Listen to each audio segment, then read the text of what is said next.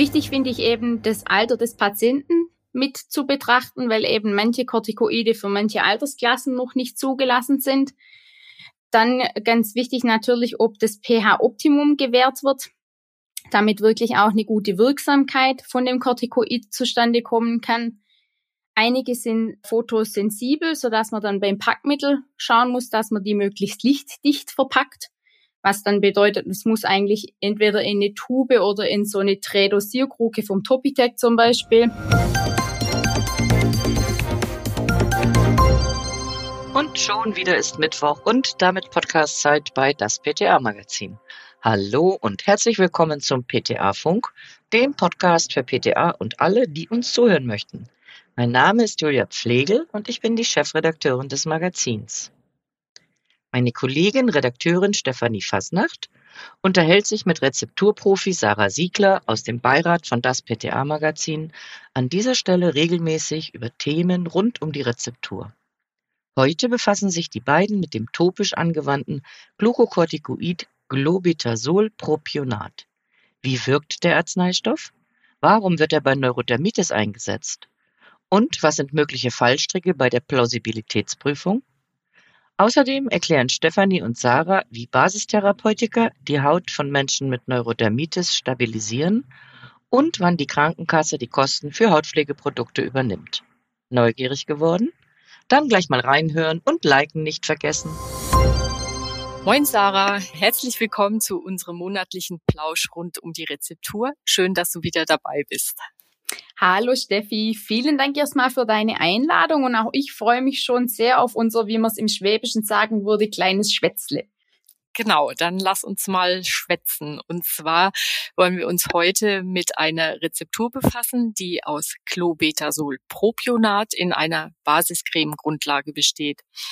Die Rezeptur, die wurde einem 13-jährigen Jungen mit Neurodermitis verschrieben. Die werden wir in der September-Ausgabe von das PTA-Magazin auch noch ganz ausführlich vorstellen. Jetzt würde mich aber mal interessieren, wie sieht es eigentlich aus bei dir im Apothekenalltag? Begegnen dir da oft Bedenken gegenüber Glukokortikoiden beziehungsweise auch topischen Glukokortikoiden? Und wenn ja, wie zerstreust du denn die Bedenken? Ja, also es kommt doch recht häufig vor, dass besorgte Eltern Bedenken äußern und lieber schon von vornherein sagen, eine Cortisoncreme kommt an mein Kind nicht dran, ich glaube, da schwirren dann wahrscheinlich noch irgendwelche gruseligen Bildern von aufgeschwemmten Mondgesichtern bei den Eltern im Kopf rum. Und ich versuche natürlich, denen erstmal die Angst zu nehmen. Denn wenn Corticoid richtig dosiert wird und auch richtig angewendet wird, kommt es ja bei den topischen Anwendungen gar nicht zu solchen Nebenwirkungen, dass man tatsächlich aufgeschwemmt, aufgedunsen wirkt. Darum finde ich es ganz wichtig, eben die richtige Dosierung zu finden und auch den Eltern die richtige Anwendung genau zu erklären, denn dann kommt man ja mit einer recht kurzen Therapiedauer auch schnell durch und vor allen Dingen wird ja das Leiden unter der Hauterkrankung auch deutlich verkürzt, was meistens der ganzen Familie zugute kommt, wenn das Kind sich nicht die ganze Nacht kratzt. Ja, allerdings, das stimmt. Sonst hat die ganze Familie schlaflose Nächte, ne? Absolut. Ja, ja. Clobetasol Propionat, Sarah, das ist ja ein sehr stark wirksames topisches Glukokortikoid. Erklär doch bitte mal ganz kurz, wie es wirkt und gegen welche Erkrankungen der Wirkstoff eingesetzt wird. Genau, es hat eben wegen seiner sehr starken Wirksamkeit auch eine strenge Indikationsstellung, was einfach bedeutet, für Säuglinge und Kleinkinder ist es ungeeignet. In unserem Fall jetzt für einen 13-Jährigen geht's aber schon. Wichtig ist trotz alledem, dass die Therapiedauer maximal die drei Wochen betragen sollte. Und da ist es dann eben so, dass es auch wirklich nur lokal angewendet werden soll bei therapieresistenten und steroidsensiblen Dermatosen. Also nicht einfach pauschal für alle Hautausschläge, sondern wirklich nur gezielt für dieses Indikationsgebiet. Cortison grundsätzlich beeinflusst Entzündungen auf der Haut und macht, dass quasi die verantwortlichen Immunzellen gestoppt werden, sodass praktisch eine überschießende Immunreaktion vom Körper unterdrückt wird und dadurch dann eben auch Juckreiz, Rötungen, leichte Schwellungen nicht mehr so stark auftreten und mit der Zeit dann in der Therapie auch abklingen. Mhm. Und jetzt bezogen auf die Neurodermitis unseres 13-jährigen Jungen, hast du da noch irgendwie Tipps für betroffene Eltern und Kinder? Also wann genau oder wann exakt wird es da eingesetzt, so ein Glukokortikoid? Also in der Schubphase, sprich wenn wirklich Ausschläge da sind, wenn die Haut offen ist, wenn das Kind sich stark kratzt, dann kann es eingesetzt werden, im Regelfall einmal täglich und auch dünn aufgetragen, reicht da schon vollkommen aus. Und wichtig finde ich auch, wenn es besser wird, sollte man dann auch spätestens nach drei Wochen wieder die Therapie beenden mit einem ausschleichenden Prinzip, was praktisch bedeutet, ich nehme zuerst weniger der Creme, dann nur noch alle zwei Tage, dann nur noch alle drei Tage, um einfach nicht wieder gleich ein neues Aufflammen hervorzurufen. Hm. Das sollte aber dann in der Regel in Abstimmung mit dem Arzt erfolgen, oder? Auf jeden Fall. Also auch ein Kontrolltermin finde ich da immer sinnvoll. Da sind die Ärzte manchmal ein bisschen sparsam. Aber ich finde, die Schübe gehören schon nochmal ärztlich überwacht, um zu schauen, haben wir auch die richtige Konzentration? Muss es vielleicht stärker oder weniger stark dosiert werden? Oder muss vielleicht auch dann doch nochmal ein anderer Wirkstoff mit angewandt werden? Hm. Und da weist du dann die Eltern auch nochmal explizit drauf hin oder fragst nach, ob sie einen Kontrolltermin haben bei der Abgabe oder wie machst du das dann? Genau, also ich weise auf jeden Fall immer auf diese maximalen drei Wochen hin, wo es angewandt werden soll. Und in diesem Gespräch kann man ja ganz toll immer auch fragen, ob in nächster Zeit mal noch mal ein Termin angedacht ist. Mm, ja. Sarah, es gibt ja noch eine ganze Reihe an topischen Glukokortikoiden. Welche begegnen dir denn neben Clobetasol-Propionat noch häufig bei euch in der Apotheke? Ich glaube, am häufigsten in der Rezeptur ist bei uns tatsächlich das Hydrocortison oder auch Hydrocortisonacetat. Dann haben wir recht viele Rezepturen mit Triamcinolonacetonid oder auch Betamethason-Valerat. Und ab und an, aber doch deutlich seltener, kommt auch mal Dexamethason mit vor. Mhm. Also eine ganze Reihe. Wenn Ein du gut gefüllter Schrank. Ja. naja gut, man muss ja dann auch die Rezepturen relativ flott herstellen und gerade bei Hauterkrankungen die Kunden auch oft schnell bedienen können, ne? Ja, also möglichst immer noch am gleichen Tag ist eigentlich grundsätzlich unser Ziel. Ja, genau.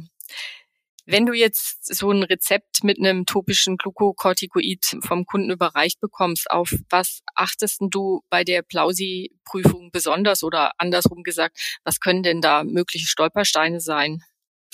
Wichtig finde ich eben das Alter des Patienten mit zu betrachten, weil eben manche Kortikoide für manche Altersklassen noch nicht zugelassen sind. Dann ganz wichtig natürlich, ob das pH-Optimum gewährt wird, damit wirklich auch eine gute Wirksamkeit von dem Corticoid zustande kommen kann.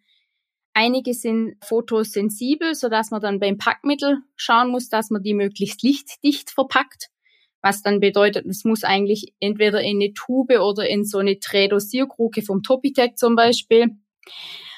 Und ein großer Stolperstein kann tatsächlich die homogene Verteilung sein, denn meistens ist es ja so, dass wir Suspensionszubereitungen herstellen und auch nur eine sehr geringe Menge an Wirkstoff überhaupt haben.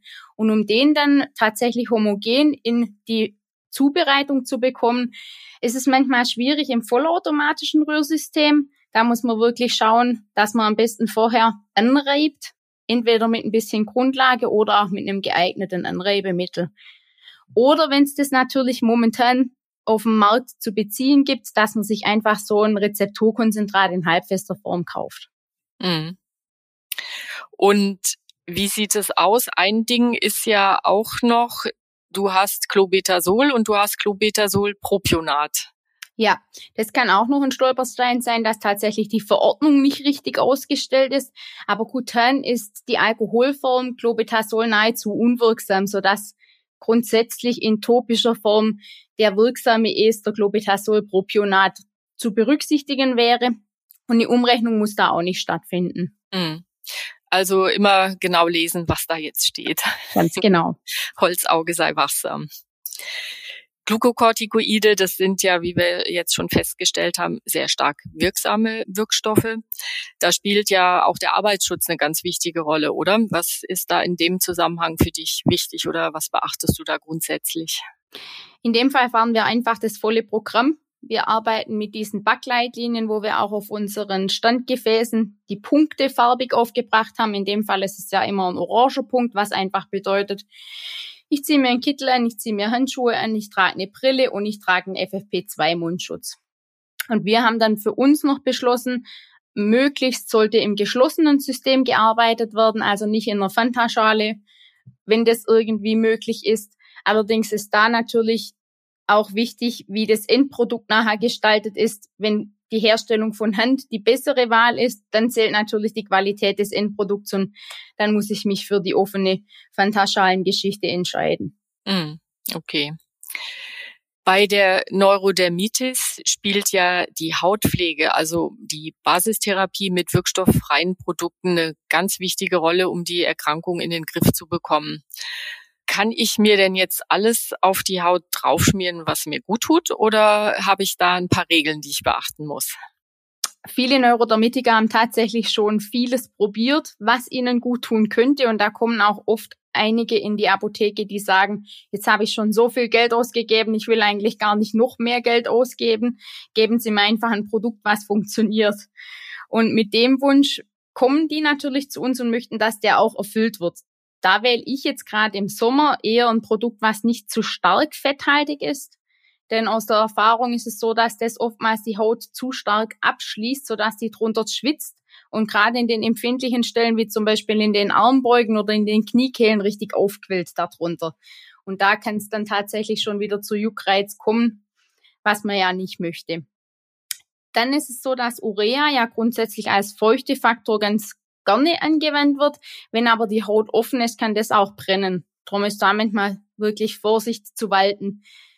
Ein kaltes Bad mit Auszügen aus Hafer finde ich immer wieder einen guten Tipp weil das auch nahezu keiner kennt. Das wirkt erfrischend und auch gleichzeitig lindernd, nicht nur durch die Kälte, sondern eben auch durch die beruhigenden Extrakte aus dem Hafer. Und dann ist es natürlich wichtig, dass die Pflege wirklich kontinuierlich gemacht wird, sprich täglich mehrfach. Hm. Statt Urea, Alternative für Urea wäre Glycerin. Das wird vor allem von Kindern besser vertragen, ne? Genau, das kann wirklich dann auch in deutlich höherer Konzentration eingesetzt werden und hilft eben auch die Haut tief zu befeuchten. Hm.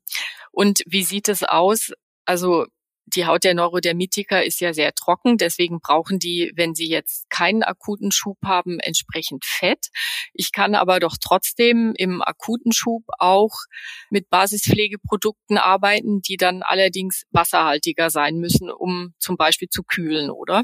Genau, also man verwendet ja im Schub eben die verordnete Therapie und davon auch recht wenig, was praktisch bedeutet, ich kriege auch recht wenig pflegende Stoffe mit auf die Haut, so dass ich parallel in einem Abstand von einer Stunde zum Beispiel schon auch nochmal mit einem Pflegeprodukt, was dann rückfettend, aber auch vor allen Dingen befeuchtend wirksam sein kann, gut noch zuarbeiten kann sozusagen.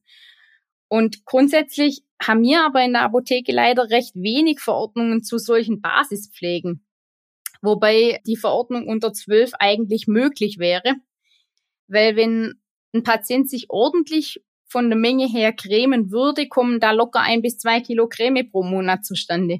Und ich glaube, das kauft fast keiner. Ja, das ist natürlich ein Kostenfaktor, ne? Ja. Wenn, wenn man zwei Kilo Creme täglich monatlich braucht, dann kommt da einiges zusammen. Also damit die Basistherapie richtig gut wirkt, muss ein bis zweimal täglich gecremt werden. Und wenn die Neurodermitis stark ausgeprägt ist, vielleicht sogar noch mehr. Und dann, äh, klar, bei kleinen Kindern braucht man nicht ganz so viel. Jetzt bei unserem 13-Jährigen, der bräuchte allein aufgrund der Körpergröße schon einiges mehr. Und ich denke tatsächlich, viele Eltern wissen gar nicht, dass für Kinder bis zwölf Jahre so eine Basistherapie zu Lasten der gesetzlichen Krankenkasse verordnet werden kann. Das ist vielleicht noch was, was man den Eltern so mit auf den Weg geben könnte, oder? Auf jeden Fall ein guter Tipp, das im Beratungsgespräch mit anzusprechen und dann eben auch nochmal darauf hinzuweisen, dass eine gute Basispflege eben ja auch die Schubrate senkt was dann vor allen Dingen den ganzen Leidensdruck um die komplette Erkrankung herum nimmt. Dass man sich da wirklich durch Pflege die eigentliche Therapie fast sparen kann. Also wenn man wirklich ordentlich pflegt, braucht man nicht zu häufig zu den Corticoiden greifen. Mm. Ja, das ist ein guter Tipp. Ansonsten Neurodermitis ist ja oft, nicht immer, äh, im Kindesalter sehr heftig. Die müssen also oft geschmiert werden. Wie kann man Kinder und auch natürlich ihre Eltern dann tatsächlich dazu motivieren, dass sie das konsequent machen, sprich ein bis zweimal am Tag? Hast du da noch Tipps? Ja, bei Kindern funktioniert ja zum Glück das Belohnungsprinzip meist sehr gut. Ich finde jetzt da grundsätzlich Süßigkeiten nicht unbedingt angebracht, weil manche tatsächlich ja auf den Zucker oder Farbstoffe auch wieder reagieren. Aber ein gutes Mittel der Wahl wäre zum Beispiel für jedes Eincremen gibt es einen Sticker in ein Buch. Und sobald das Buch vollgesammelt ist, kann man sich zum Beispiel irgendwie ein Spielzeug aussuchen oder irgendwas in die Art. Und beim Fernsehgucken, da ist es grundsätzlich auch so, dass die Kleinen so abgelenkt sind, dass man mal nahezu alles machen darf. Kennst du von deiner Tochter, oder? Oh ja. ja. Da inhalieren wir auch und putzen die Zähne. Also da geht eigentlich während dem Sandmann geht alles. Ja, das denke ich mir. Sarah, wir sind schon wieder am Ende unserer Podcast-Zeit und wie immer zum Abschluss dein Aufreger der Woche, positiver oder negativer Art. Ja, in dieser Woche habe ich tatsächlich was zum Thema Service und zwar ist es ja so, dass wir in der Apotheke sehr viel Service bieten. Wir sind einfach ein Dienstleistungsunternehmen und ich muss ab und an bei uns vor Ort in ein Sanitätshaus und für meine Tochter Schuheinlagen anfertigen lassen. Und da ist leider der Service unterirdisch. Ich bekomme regelmäßig falsche Bestellungen oder sie sind, obwohl angekündigt, noch nicht fertig. Diese Woche bin ich sogar vor verschlossener Tür gestanden, weil sich einfach mal spontan die Öffnungszeiten geändert haben. Obwohl man mir zugesagt hat, ich kann an dem Tag vorbeikommen, hat man leider diese Info vergessen, mir mitzuteilen. Da meckert tatsächlich im Sanitätshaus kaum einer, wo bei uns in der Apotheke gefühlt einem jede Kleinigkeit krumm genommen wird. Und deshalb, obwohl wir unseren Kunden echt viel Service bieten, an vieles denken, denen die Kunden, also denen die Ware ja noch nach Hause fahren, oder echt ausführlich beraten, für jedes Problem eine Lösung suchen, weil bei uns der Kunde tatsächlich noch König ist. Und da könnte man sich in manchen anderen Bereichen mal eine Scheibe davon abschneiden, finde ich. Ja, Sarah, dem habe ich nichts hinzuzufügen. Das ist ein schönes Schlusswort. Ich freue mich auf unsere nächste Rezepturrunde und wünsche dir bis dahin eine gute Zeit. Mach's gut. Ciao. Danke, Steffi. Schaff's gut. Ciao. Das war unsere aktuelle Episode vom PTA Funk dem Podcast von das PTA Magazin. Danke, dass Sie zugehört haben. Wir freuen uns über Downloads, Likes und Kommentare. Auf Wiederhören bis zum nächsten Mal.